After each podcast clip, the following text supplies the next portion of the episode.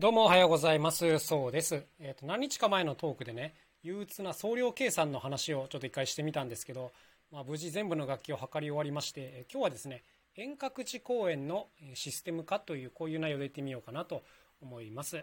僕らはですね、普段こう全国どこに行くにも車移動が前提になってまして、まあ、楽器をね、車にパンパンに詰め込んでいくわけですよ。で、まあ、これで良かったっちゃ良かったんですけども、今回福岡でやるっていうことになってねこういろいろ考えることがめちゃくちゃあったんですね。で一応我々なりのルール作りをしてみました。これが何かというとまずうちの事務所が愛知県にあるんですけどもここから片道7時間以上かかる場所はもう遠隔地っていう扱いにしています。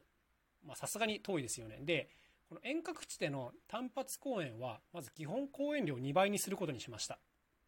でこれは当然ね主催者には負担が大きくなるんですけどまあ、単純に我々の移動時間も長いですし何よりこう機材の運搬に時間がかかっちゃうので要するにこう前後に現場が入れられなくなったりするんですよ、まあ、なのでこれはちょっともうどうしても仕方ないなというところがあったりします。でちなみにどこかの地方に行ってその場所で別の公演要するに、えー、と2現場以上が組み合わせてもらえれば、まあ、通常通りの料金でやれるということですね。単発はとにかくちょっと注意っていうことです。で、えー、とここからがまあちょっと肝ではあるんですけども移動時間がえー10時間までの場合っていうのは自分たちで車を運転していきます。で何ていうんですかねこうまあ見積もりというか取ってたんですけど移動時間が7時間までの場合っていうのは大体1泊2日で済むんです。でこの7時間から10時間の場合っていうのは大体ね2泊3日になります、まあ、なので公演料が2倍になるわけですね。で移動時間が10時間を超える場合これが非常に厄介なんですがこの場合っていうのはもう人間は飛行機や新幹線で移動。機材は宅配オア車ごと陸送というふうになります。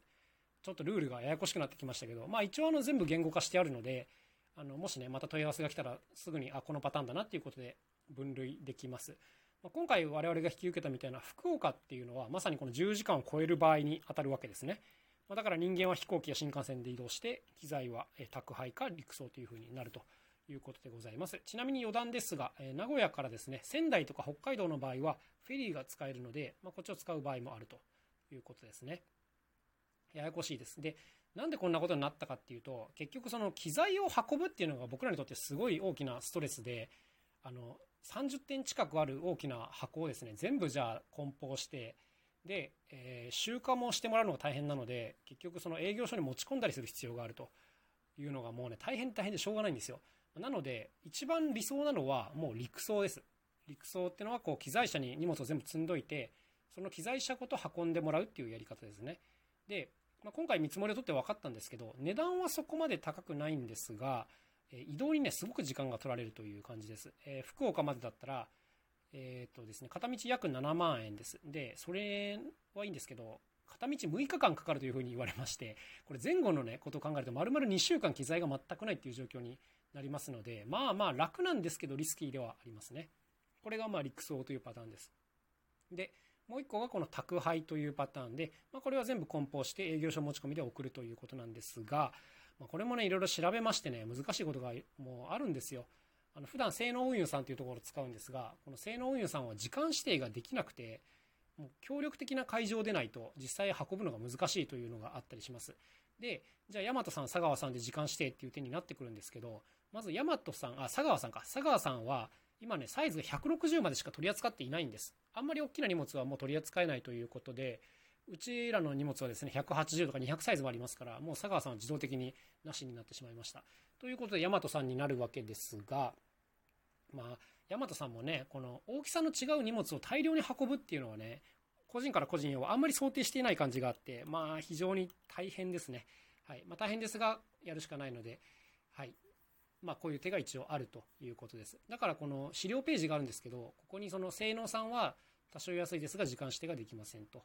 で、大和さんは時間指定できますが、多少高くなります。あとは、性質上、事前に正確な見積もりを取ることが非常に難しいっていうことが書いてあります。これは大きな問題点なんですけどね、そのよく予算額を決めなきゃいけないから見積もりをくださいと言われるんですけど、宅配の場合は本当にね、見積もり取れないんですよ。難しすぎる。はい。しかも時期によって違ったりもするので、まあ、この辺は先方に分かっておいてもらわなきゃいけないなという、そんなところですね。まあ、何にせよ、この遠隔地公演っていうのはいろいろ難しいということです。ただ今回こうやって言語化して、まあ、この壁が乗り越えられるんだったら、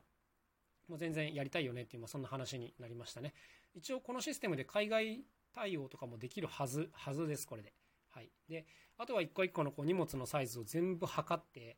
えー、この荷物は160サイズだねとか、あと、この荷物は140サイズだけど重さがこうだねとか、個数はこんだけあるねとか、こういうのもね、全部リスト化してやりました。はい。これで 一応あの荷物がいくつあるっていうのははっきり言えるという状況になりましたね。もう大変でございましたよ。でもこういうのが言語化できてとても嬉しいです。はい。というわけで今日はですね、遠隔地公演についてというお話でございました。いやー大変だったけどスッキリした。それでは今日も一日頑張っていきましょう。また明日お会いしましょう。さようなら。そうでした。